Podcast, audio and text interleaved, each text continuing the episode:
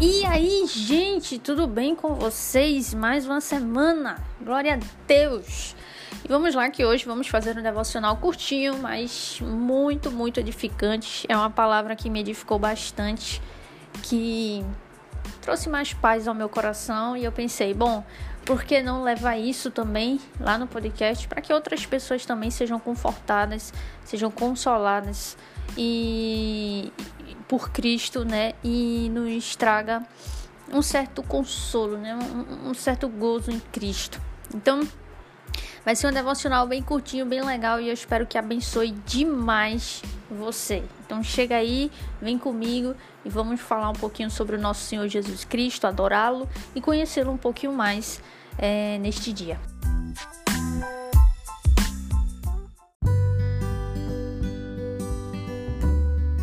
Então vamos lá, gente. Eu queria ler com vocês o que está no Evangelho de João, no capítulo 8. Vamos ler do versículo 1 até o versículo 11, tá bom? Que é a história lá da mulher pega em adultério, né? É bem conhecida, né? Mas eu queria trazer algumas coisas aqui que o Senhor me mostrou que, apesar de já ter conhecido esse texto há muito tempo, mesmo antes de ser convertida, é... hoje, lendo ele, é, atualmente, lendo ele, pude perceber nuances interessantes que eu não percebi antes. Né? Mesmo já convertida, já lendo esse texto, é, eu não tinha conhecimento disso e o Senhor trouxe isso e eu achei muito bacana. Então eu espero que abençoe você também. Né? Vamos lá, tá lá em Evangelho de João, no capítulo 8, a partir do versículo 1 até o versículo 11. Vou ler para vocês. E diz o seguinte: Jesus voltou ao Monte das Oliveiras, mas na manhã seguinte, bem cedo, estava outra vez no templo. Logo se reuniu uma multidão e ele se sentou e a ensinou. Então, os mestres da lei e os fariseus lhe trouxeram uma mulher pega em adultério e a colocaram diante da multidão. Mestre, esta mulher foi pega no ato de adultério, disseram eles a Jesus. A lei de Moisés ordena que ela seja apedrejada. O que o Senhor diz? Procuravam apanhá-lo numa armadilha ao fazê-lo dizer algo que pudesse usar contra ele. Jesus, porém, apenas inclinou, se inclinou e começou a escrever com o dedo na terra. Eles continuaram a exigir uma resposta, de modo que ele se levantou e disse: Aquele de vocês que nunca pecou, atire a primeira pedra. Então inclinou-se novamente e voltou a escrever na terra. Quando ouviram isso, foram saindo um de cada vez, começando pelos mais velhos, até que só restaram Jesus e a mulher no meio da multidão. Então, Jesus se levantou de novo e disse à mulher: Onde estão os seus acusadores? Nenhum deles a condenou? Não, Senhor, respondeu ela. E Jesus disse: Eu também não a condeno. Vá e não peques mais. Esse texto aqui pequeno, né? Do 1 ao 11 só, 11 versículos pequeno, curto, mas ele é tão profundo e tem tanto que falar sobre ele que eu poderia ficar aqui com vocês a semana inteira discorrendo sobre isso, porque tem muito, muito, muito que falar. Mas eu selecionei aqui três pontos importantes, três, é, é, três coisas que podemos aprender através desse texto que me impactou muito e eu gostaria de trazer isso para vocês. Então vamos começar pelo início, obviamente. Então vamos lá, no, no versículo 1, Jesus voltou ao Monte das Oliveiras, né, na manhã seguinte, bem cedinho. Jesus acordou bem cedinho e ele estava lá no templo ensinando as pessoas que estavam lá. A primeira coisa que eu vejo aqui é como o Senhor Jesus ele era diligente, diligente no ensino. Jesus, claramente, através dos seus atos, claramente nós vemos que, como ele mesmo diz, né, a minha comida né, é fazer a vontade de Deus. Né? Então, assim, Jesus claramente ele tinha prazer, ele veio para fazer a obra de Deus e ele estava focado nisso e nada atrapalhava ele nisso. Então, ele acordava cedinho, cedinho, bem cedo. Aqui não diz assim cedo, diz bem cedo bem cedo, é muito cedo. E ele estava sempre lá no templo ensinando, pregando, é, se você notar, você vai lendo os evangelhos, você vê que Jesus está o tempo todo pregando, o tempo todo indo até as pessoas, ensinando, chamando, salvando, curando. Né? Então aqui, novamente, ele acorda bem cedo e ele vai lá no templo, se reúne com uma multidão diante dele, se senta e começa a ensinar. Então, a, a primeira coisa que eu noto aqui é que é como o proceder de Jesus, como ele procede. Acorda cedo, e ao templo, e lá muitos se reúnem e ele ensina. Então, o prazer dele parece estar nisso. Né? O grande prazer dele parece estar nisso, isto é, chamar pecadores e salvá-los.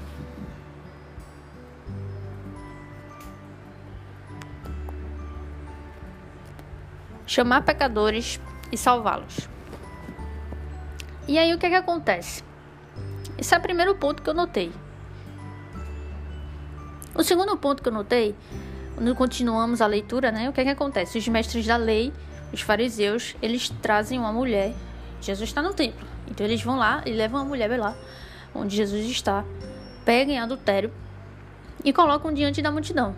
Então eles pegam a mulher lá, colocam ela lá na frente de todo mundo, né? Envergonhando mesmo assim, para mostrar mesmo a vergonha dela. E eles dizem para Jesus, né? Eles querem, eles armam uma cilada, né, para Jesus, porque eles querem que Jesus fale algo que que vá contra ele mesmo. Então o que é que eles fazem? Ele pega essa, essa mulher, coloca ela na frente de todo mundo e, e diz assim: Olha, eu peguei ela no ato, viu? Eu peguei ela no ato, em adultério. O que é que você me diz? A lei de Moisés diz o seguinte: que ela deve ser apedrejada. E o senhor, o que é que o senhor diz? E você, o que é que o senhor diz? Então a ideia deles é usar a lei e para ir contra Jesus, né? para colocar Jesus numa situação de cilada. Só que é interessante porque Jesus é Deus. Sabemos disso. Jesus é Deus. Jesus, ele não é simplesmente um homem, mas ele também é Deus. Então, ele é o filho de Deus e filho do homem, né? 100% homem, 100% Deus, de forma que estão juntos, mas não é, unidos, né? Cada sua natureza, uma é separada da outra, mas estão no mesmo corpo em Cristo, né? Enfim, isso é complicado, né? A doutrina da Trindade, é, não só da Trindade, mas tem outro nome, na verdade, né? Que é a doutrina de Cristo. Mas Jesus é Deus. Então, Deus não tem como você colocar Deus à prova, né? Não tem como você apanhar Jesus numa cilada porque ele é Deus, ele não cai em ciladas. Ele ele é a própria sabedoria. Então, como é que você vai colocar Deus à prova, né? Não tem como, é impossível. Então, os líderes judeus estavam fazendo algo, tentando fazer algo impossível, né? Tentando colocar Jesus à prova, sendo que Jesus e Jesus mostra isso, como Deus, ele não cai nisso. Como homem e Deus, ele não cai nisso. Então, eles colocam ela lá e dizem, olha, pela lei de Moisés, ela tem que ser apedrejada. E o que, que o senhor vai, o que, que o senhor diz sobre isso? O que, que o senhor vai fazer? E aí Jesus ele começa a escrever no chão, né? Ele começa, ele se inclina e começa a escrever com o dedo na terra. Hum, a gente não sabe exatamente o que isso quer dizer, né? Eu nunca vi alguém dizendo o que significa isso. Mas a primeira coisa que me veio à mente quando eu estava lendo recentemente esse trecho é que isso era como se estivesse mostrando assim que Jesus não estava preocupado. Sabe, Jesus não estava preocupado, inquieto com isso, com relação a tudo isso. Ele estava, mas não, ele estava no controle de tudo isso. Ele estava relaxado, então ele foi lá e escreveu tipo assim: eu não tô preocupado com isso aí, não. Eu não tô inquieto com isso aí, não. Vocês não vão me, me pegar em, em armadilha nenhuma. Não tô nem preocupado. Olha só como eu tô relaxado aqui. É, é como se. É, eu não tô dizendo que é isso, tá? Eu não sei, não faço ideia se, se esse ato de Jesus quis dizer isso. Pode ser que não, pode ser que ele só tava ali, sei lá, que ele tava afim. Mas eu vejo, eu pessoalmente, particularmente, não quero criar aqui uma, né, dizer que o que eu entendi é o que é e ponto final. Não. Isso é um, um, uma impressão pessoal minha. né, de que me deu a entender isso, de que o fato de Jesus sentar e começar a escrever na terra é como é uma forma, né, de que eu vejo como ele quieto, relaxado, ele não está preocupado, né, com a situação que está acontecendo, ele está no controle de tudo aquilo ali. Tanto é que eles insistem, eles insistem para que Jesus responda, que Jesus não tinha respondido. Jesus meio que ignorou eles. E eles insistem para que Jesus responda. E aí Jesus se levanta e responde. Mas o que, é que eu acho interessante aqui? Que é. É agora que a gente vai entrar na, na parte principal, né? Do que eu quero trazer para vocês. É que Jesus ele confronta os, os líderes judeus com a mesma lei que os líderes judeus estavam tentando provar Jesus. A mesma lei. Então, os líderes chegam para Jesus e dizem: Olha, tá vendo essa mulher aí? E coloca a mulher ali, na frente de todo mundo, como se não fosse nada. Tá vendo essa mulher aí? Peguei ela em adultério agora, peguei ela no ato. A lei diz que ela tem que ser apedrejada. O que o Senhor diz? Aí Jesus pega a mesma lei e confronta eles com essa mesma lei. Volta para eles, né? Eles jogam a lei contra Jesus Jesus é, ele confronta eles com essa mesma lei, né? Joga de volta para eles. Então Jesus diz: Aquele de vocês que nunca pegou, pecou, atire a primeira pedra. Aquele de vocês que nunca pecou, atire a primeira pedra. Então Jesus pega a mesma lei para isso. Por quê? Porque quem nunca quebrou a lei? Eles estavam acusando da mulher, a mulher adulta né? Dizendo que ela merece ser apedrejada porque ela praticou esse ato adúltero. Que sim, que é horrível, que isso vai contra Deus e que Deus odeia. Mas assim como ela, eles também já quebraram a lei. Quem nunca quebrou a lei? O fato de nós nascermos, já quebramos a lei, porque somos pecadores. Já nascemos pecadores. E ainda mais quando a gente, né, na nossa vida, e eles também, né? Se você quebra uma lei, você quebrou todas, né? Na, na, lá na os judeus, Paulo ensina isso que quando você quebra uma lei, você quebra todas. Moisés também ensina isso. Então, a lei tem lá, né? A lei é enorme, mas se resume nos dez mandamentos. Então, se você quebrou qualquer um daqueles ali, você quebrou todos. Então é impossível que aqueles líderes judeus jamais tenham quebrado a lei. Impossível. Então por isso que Jesus diz: aquele de vocês que nunca pecou, atire a primeira pedra. Por quê? Porque se vocês estão julgando ela pela lei, estão condenando, acusando ela pela lei, a mesma lei pode ser usada contra vocês. E vocês? Nunca pecaram, não? Vocês também deveriam ser apedrejados, porque vocês também pecaram, não é não?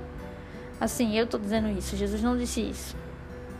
Então, é, Jesus ele mostra ali para os líderes judeus, através dessa pergunta, que foi genial, incrível, o que Jesus faz. As respostas de Jesus são incríveis. É, mostra para eles que eles também são tão pecadores quanto aquela mulher, entendeu? Ela é pecadora, sim. Ela merecia, sim, a ser apedrejada. Mas os líderes judeus também são pecadores, do mesmo jeito que ela, e merecem também punição. Só que Jesus, ele traz a graça, né? Ele traz a graça e não o juízo. Então ele espantou os acusadores dela. E esse é o ponto principal que eu quero trazer para vocês. Jesus, ele põe os, os acusadores daquela mulher para correr, porque é ele quem nos defende. É Jesus quem nos defende. Aquelas pedras que ela deveria receber, Jesus recebeu no lugar dela. Jesus trouxe a graça. A lei nos condena, nos bate. Mas Jesus traz a graça. Só Jesus que traz a graça, que traz perdão para os nossos pecados. Ele é a esperança. Nós, assim como essa mulher, somos pecadores, somos vergonhosos. O tempo todo somos pegos no ato contra Deus, em pecados. Somos pecadores. Mas Jesus, ele vem com a graça. É ele que impõe os, os nossos acusadores para correr. Quando ele derrama sobre nós a sua graça, como ele derramou sobre essa mulher. Ele colocou os acusadores da mulher para correr. E ele disse para ela: "Cadê? Cadê aqueles que te acusam?", né? Ele se levanta e diz: Onde estão os seus acusadores? Eu coloquei eles para correr tudinho. Né? Ele não diz que colocou para correr, mas a gente vê que ele colocou eles para correr, né? Cadê os teus acusadores? Nenhum deles a condenou? Eu também não a condeno. Eu também não condeno você. Então preste atenção. Jesus não condena ela porque ele mais tarde né? De acordo com a cronologia aqui do texto, mais tarde ele ia receber sobre ele as pedras que eram para ela. Então essa é a graça. A graça não é de graça, né? A graça tem um alto preço e o preço é o sangue do Cordeiro, o sangue de Cristo, preciosíssimo. Jesus era o único que poderia tirar uma pedra ali contra todas aquelas pessoas ali, tanto contra ela quanto contra os líderes, porque ele é o único sem pecado. Por isso que ele diz: aquele de vocês que nunca pecou, atire a primeira pedra. De vocês, porque eu nunca pequei. Né? Ele nunca pecou. Então, se ele dissesse todos que estão aqui, né, ele, ele poderia tirar, mas ele não faz isso. Ele era o único imaculado, sem pecado. E o que é que Jesus faz? Jesus põe os acusadores dela para correr e nem ele a condena. O único que poderia condená-la não condena ele traz a graça. Mais tarde, quando Jesus é morto na cruz, é ali que ele rece recebe as pedras que deveriam cair sobre ela, mas caem sobre ele. Ele voluntariamente toma sobre si as pedras, recebe a punição, o apedrejamento que caberia àquela mulher adulta, porque diante da lei ela merecia ser apedrejada, mas Jesus se coloca no lugar dela recebe o apedrejamento que deveria receber ela, ele recebe no lugar dela para que ela fosse perdoada, para que ela não fosse acusada, condenada.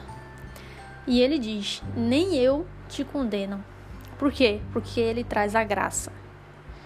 É a graça de Cristo que nos salva. Mas ele não para por aí, ele continua: Vá e não peques mais.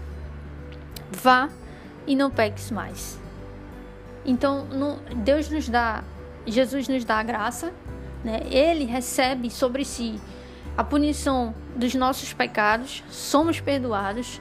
No terceiro dia, ele ressuscitou para nossa justificação, ele nos justificou através da sua justiça, que ele era sem pecado, nós não, nós somos pecadores, mas ele não. Então, ele recebe sobre si os nossos pecados e nós somos perdoados. E ele, no terceiro dia, quando ressuscita, ele nos justifica, ele nos faz justo, justos, ele, ele nos faz justos através da justiça dele e não nossa. Através das obras dele e não nossa. E nós somos considerados justos diante de Deus. Quando Deus olha para nós, ele vê o sangue de Cristo sobre nós. Quando Deus olha para nós, ele vê a justiça de Cristo sobre nós. Então, quando Deus olha para nós, nós somos os queridinhos, os apaixonados de Deus. Nós que cremos em Cristo e somos redimidos, fomos redimidos por Ele. Os, os eleitos. Porque quando Deus olha para nós, vê Cristo em nós. Né? E Cristo recebeu a punição que nós merecíamos.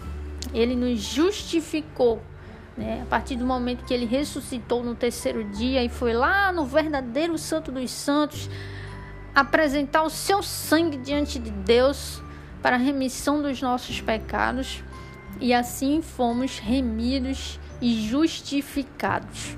Isso está lá em Hebreus, tá? Hebreus fala muito sobre isso. Jesus como sumo sacerdote.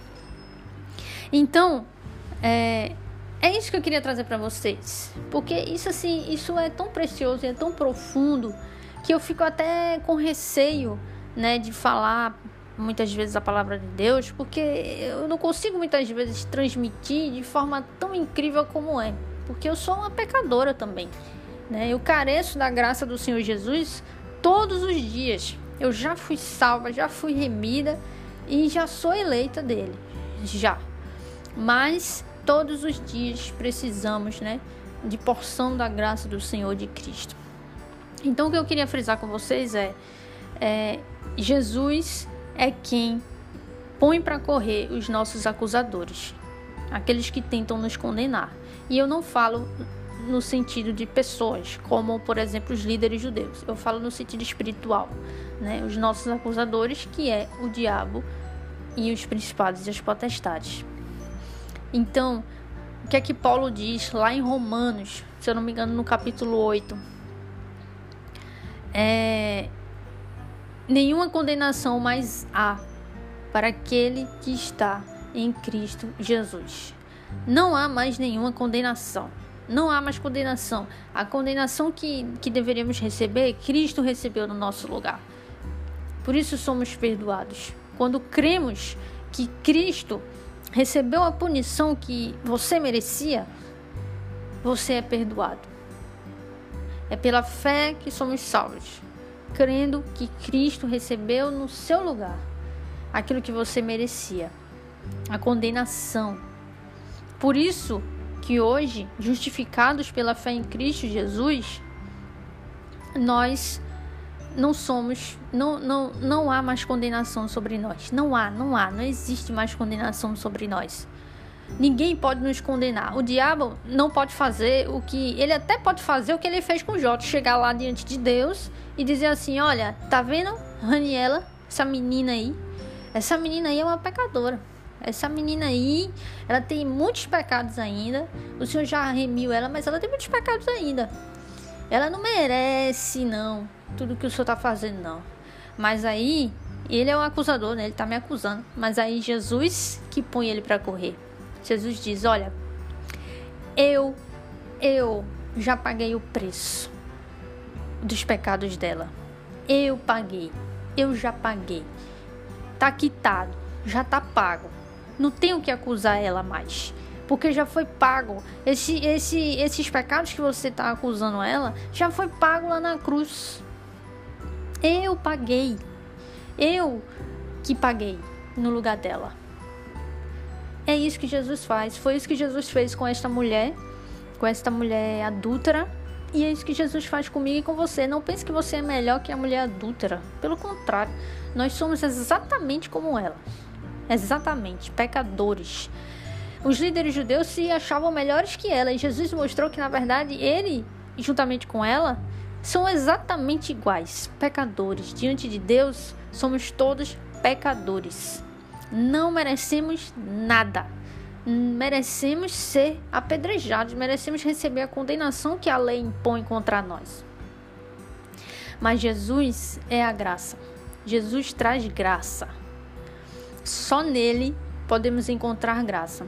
Então lembre-se, toda vez quando você se sentir condenado, ou quando alguém lhe condenar, ou quando os principados e as potestades lhe encherem de condenação, lembre-se, Jesus colocará eles para correr, porque é Jesus que nos defende. É Ele que põe os nossos acusadores para correr. É, é Ele que nos defende. Ele não nos condena, Ele nos defende diante das acusações.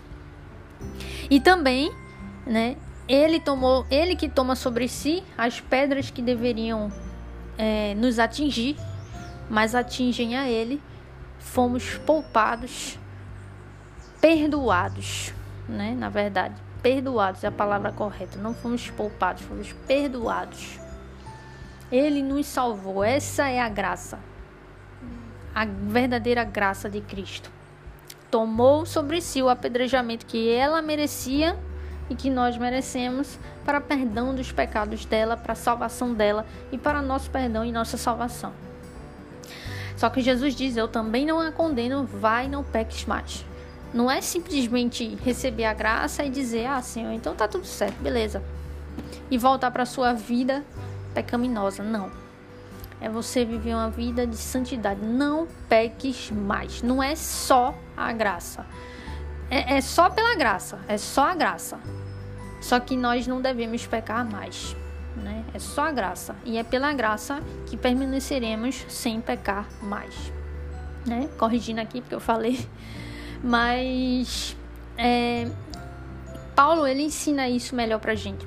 Paulo ele ensina isso mais lá na frente, né? Ele vai dizer que as nossas obras são como lixo, não servem de nada diante de Deus, não servem de nada.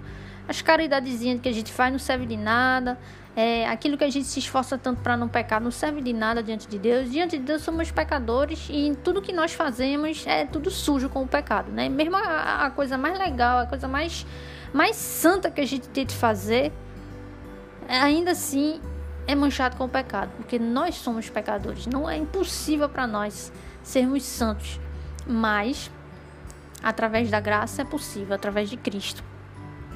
Aí é possível. Então, Paulo diz que é na justiça de Cristo que devemos nos apoiar. É pela fé. É você crer na justiça de Cristo. É você crer que é pela justiça dele que somos salvos. É pelas obras dele que somos salvos. Porque ele foi imaculado. A justiça dele, as obras dele, a santidade dele, ele era perfeito. Não havia pecado nele. Então é isso que nos salva. Cristo Jesus. Então, é, as nossas obras não valem de nada, mas precisamos. Jesus, Paulo ele fala aqui, Jesus nos salvou para as boas obras.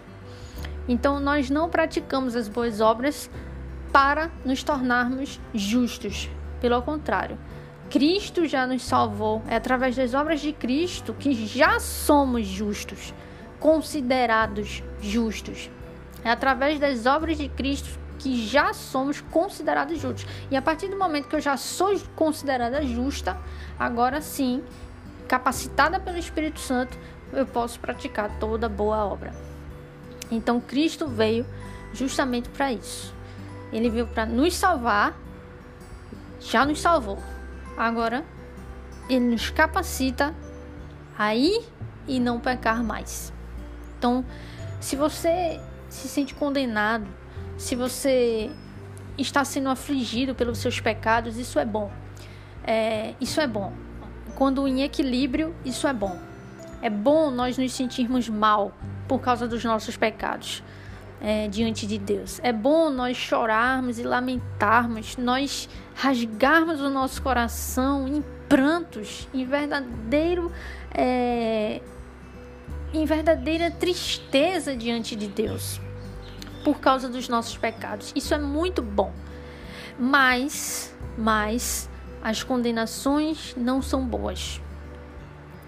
Se sentir condenado não é bom. É bom você se sentir triste porque você pecou e aí tem uma certa condenação que você sente, né, diante de Deus.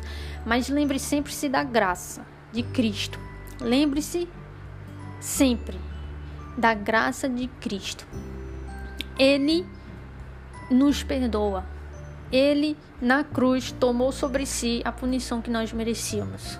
Descanse nisso. Ele põe os seus acusadores para correr. É Ele quem defende você. Então, fique triste por causa dos seus pecados, mas não fique triste demais. Fique triste, mas não demais, não de forma desequilibrada. Volte-se para a cruz, volte-se para a graça de Cristo, porque Ele já nos perdoou, Ele já lhe perdoou. Agora vá e não peques mais. Vá pela fé na graça de Cristo, de que é através dele que você não pecará mais. Não é pela sua força, mas é pela força dele. Você ainda continua sendo incapacitado e pecador, mas é pela graça dele, pela força dele, que você vai andar sem pecar mais.